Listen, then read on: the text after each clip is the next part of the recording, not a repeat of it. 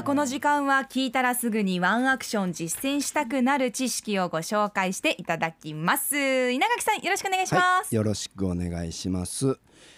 災害時に求められる優しく正確な日本語。これはどういうものなのかということを今日はお話ししたいと思うんですね。はい、と言いますのは前回まで観光客のみあの外国人観光客の皆さんあるいは県内在住外国人の皆さんが災害時に孤立をしてしまうであろうというお話をしました。その理由はやはり言葉なんですよね、相互の言葉の意味がわからない。つまり外国人とそれからまあネイティブの県民のそれぞれの言葉の意思疎通ができないだけじゃなくってですね災害とか防災に関する言葉が難しすぎるんですよね。確かにそうですね。うん、なので、まあじゃあどうしましょうという話をこの間皆さんと一緒に考えました。はい、一つは、えー、沖縄にはですね結構アジア系の方が多くてですね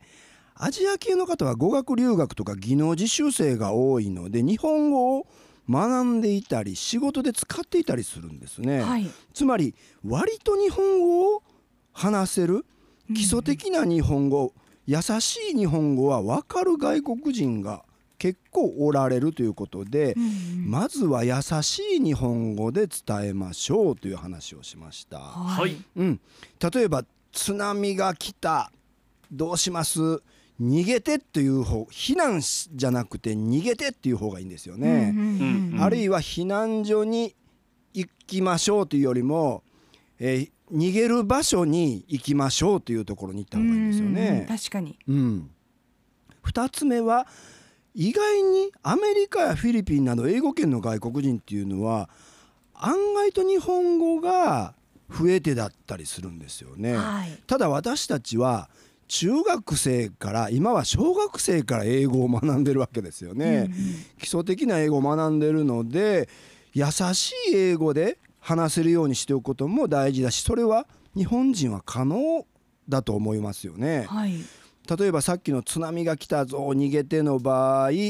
アメリカフィリピンの皆さんにはランあるいはランアウトとかね、うんうん、えー、そういうようにともかく走れみたいな感じで言った方が分かりやすいということですよね。うん、でさらにできれば音声だけじゃ伝わらないケースもあるので文字とできるだけダブル表記をしていろんな地域に掲示をしておく。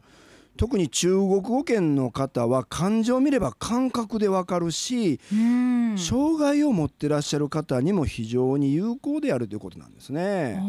まあ、この障害者にとってのこの情報保障はまた別の機会にねあのお伝えはしたいんですけども、うん、じゃあまずこの優しい日本語ってどういうふうに使っていったらいいのかなということを考えていきたいと思います。はい、うん、この優しい日本語26年前の阪神・淡路大震災で被災地の神戸を中心に徐々に広がっていったんですね。やはり神戸には外国人がまあ多いというのもありますし、はいはい、それから英語が通じないエリアから来られた方も非常に多かったんですね、うんうん、ただ神戸で生活をしている以上はある程度日本語を喋ってらっしゃったので優しい日本語で伝えようということでまあ言ってみたら今優しい日本語を使おうということのレジェンド的なまあ動きを今でも表現はしてるんですけども、うん、基本はどんなことか日本の子供が分かる言葉へ置き換えるということなんですね。うん、うんうん、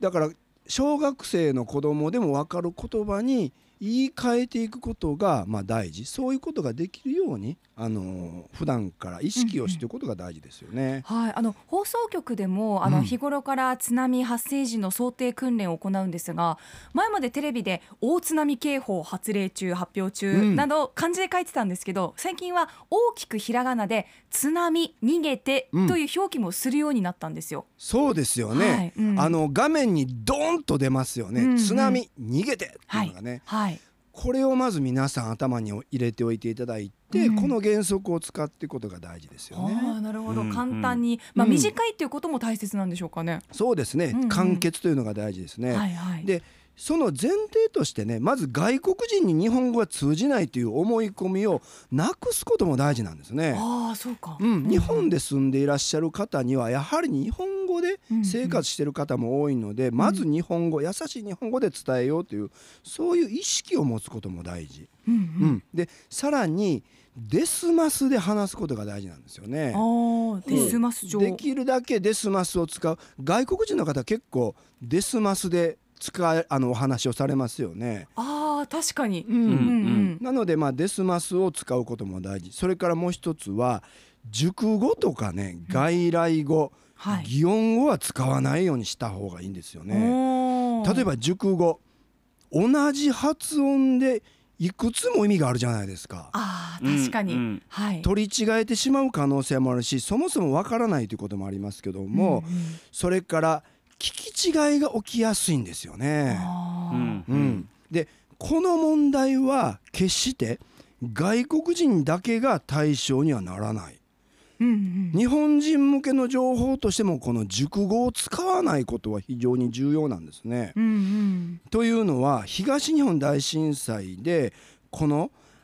あえて難しい言葉を使ったがために保育園児3人が亡くなってしまったことがあったんですね。そうなんですか、うん、難しい日本語を使ったために、うん。保育園児が、えー逃げきれなかったケースがあると見られるんですね。これはお周り大人はいない状況だったんですか？あ大人もいるんですけども、うんうんちょっとこの時の状況をお話をするしますとですね、これはい宮城県南部の町の話なんですね。はいえー2021年3月 3, 3月11日14時46分に大きな揺れの後ですね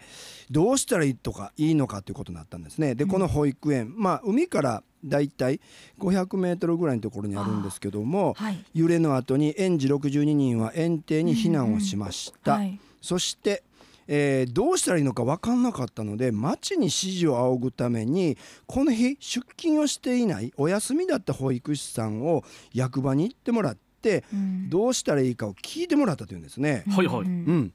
えーこれが15時20分弱ぐらいかな30分地震があってから30分後30分後ぐらいなんですね。はいこの時役場はこう言ったんですね。現状待機と指示をしたというんですね。現状待機うん、難しい言葉ですよね。はいでまあとりあえず保護者の迎えがあの来なかった13人の園児と所長ら職員14人はこの指示通り園に待機をしたんですね。はい16時頃保育士が津波が遠くに見えたので慌てて車10台に分乗して避難を仕掛けたんだけども、6番目に出た車が津波に飲まれてしまってそこに乗っていた園児3人がまあ亡くなってしまったということなんですね。はいはいで実はこの、えー役所の指示ですけども後に裁判で実はこの時役場は退避と指示したと証言したんですね。真逆なんですよ。現状待機うん。現状待機じゃなくて現状退避と指示したと証言したんですあね。現状っていうのはね。うん、今の状況ってことですか？そうですね、うん。だからちょっとよくわからないんですけども、まあーじゃあ伝えた側としては今の状況から逃げてくださいっていううん。こと言い避と言ったというんですね。だから待機ではなく退避だと言った。ただ町はその時の指示はあまりよよく覚えていないということでちょっとうやむやになってしまったんであすそうなんですね。うん。でこの残されたこの教訓非常に大きいんですよね。これ行政職員の皆さんはぜひこれをですね、心に留めてほしいんですけども、はい。まずこの待機とか退避とかいうねうん。行政が通用語として使っていたのかあるいは防災マニュアル上の言葉なのかは分かんないんだけども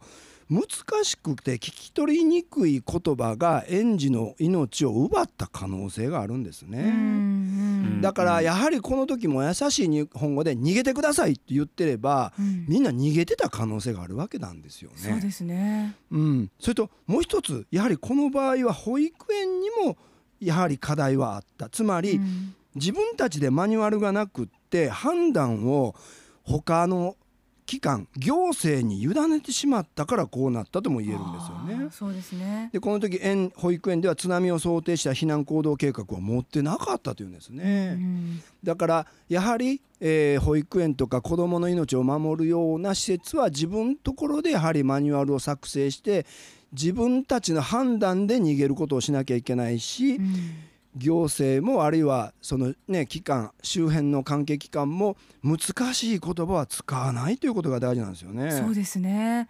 ああ今の状況を聞いて、うん。ああの事件事件というか出来事のことだったんだなと思ったんですけれども、うん。あのツイッター上で手まりさん、はい。えー日本語は話せるけど読めないとか、うん。ひらがなだけなら読めるけど漢字やカタカナが入るとわからないという方もいそうですね、ちゃんと働いててコミュニケーション取れるのに話すと読む書くは違うからいろいろ工夫して伝えないとと思うということで、うん。まあ、私たちも、まあ、そういう状況の判断迫られる場面が出てきた時にどう伝えるかって日頃から考えておく必要ありますね。そう日頃からやんなきゃいけないんですよね。うん。でまあこれちょっと役所のねあまり良くない事例を今日は紹介しましたけど、うん。役所の言葉って日常的な手続きなんかでも難しいですよね。難しい。めちゃくちゃ難しい、うん。特に税金に関するものはものすごく難しくって、はい。例えばまあ税務だったり国民健康保険についてですねしょっちゅう出てくるのが非保険者とかね。あーはい保険税額つまり保険税額って払うもののことを言ってるのがよく分かんなかったりですよね。それから主たる生計維持者とか所得額これ所得って収入なのかどうかよく分かんないですよね。もううんうん私あのスマートフォン片手にそういう文章見るんですけど、うん高校時代の古文の授業を思い出すんですよ 毎回ま辞書引い古て典とか調べる漢文ですよねこれって。はい本当にそういう気持ちになります、うんでホームページにはこの用語の説明がないしまたこのホームページでこういったことが伝えられるようになって余計に難しくなった気もするんですよ。うんうんというのは無尽蔵にも文字が多いですよね。はい一枚で簡潔に説明するんじゃなくてもうホームページって永遠にあるからもうやったら書いてある。うんだからこうした、まあ、役所文学と言ってもいいかもわかんないけども、はい枚挙にいとまがないんですよね。なので、まあ、これらをまずどうやってね分かりやすい優しい日本語簡潔な日本語に変えていくかえ僕たちのようなねある程度喋れる人でもあの学歴もある人でもね分からないことが多くってですね、えー孤立しがちな人なんかもっと分かんないわけですよね。そうですよね。ううんん。うんうんあのさっきすいません一個だけいいですか、はいはい。あのこの外国人の方にいやデスマスでよく喋、えー喋りかけたらいいっていう話があったじゃないですか、これはあの緊急時ではなくてっていう話ですか？いや緊急時もそうですよね。まあ逃げろとか逃げましょうとかでもいいと思うんですけども普段やっぱり外国人がこうね皆さんが使ってらっしゃるその文法に合わせた方が良いということですよね。うん、例えばうんコンビニなどで働いてる方は「なんとかです」うん。なんとかします」もうそれがスタンダードになってるのでそうなんですよ。こに合わせた方がいいといういうことですね。特に本当ににコンビニとかねあの語学で来られてる方はデスマスを使うということを習慣づけられてるんですようね。ん。うんうん。なるほど、うん。うんうんうんじゃあ避難しますとか逃げますとか、はい。ここですっていう言い方をした方があなるほど逃げますね。うんうんうん。いうことですよね。なるほど、うん。あー。こう自分がこう話すことに必死になっていてそれを受け取ってる人がどう捉えるかっていうことまで多分緊急時うん頭回らないと思うんですよ。ううん。んうん。ですのでこう日頃からじゃあこういう時はこういうふうに伝えてあげようとか。確かに。逆にこうそこから幅を広げて街づくりとしてじゃあ避難しやすい街ってどういうことなのかまで考えられるといいですね。そうですよね普段から手を差し伸べやすい言葉をこうやって考えていくのは大事ですよね。はいうんということで今週も楽器のワークショップ考えさせられましたね。はい稲垣さんありがとうございまはいした。ありがとうございました。アップのポッドキャスト最後までお聞きいただきありがとうございました生放送は平日朝7時から FM921 AM738 RBC アイラジオ県外からはラジコでお楽しみください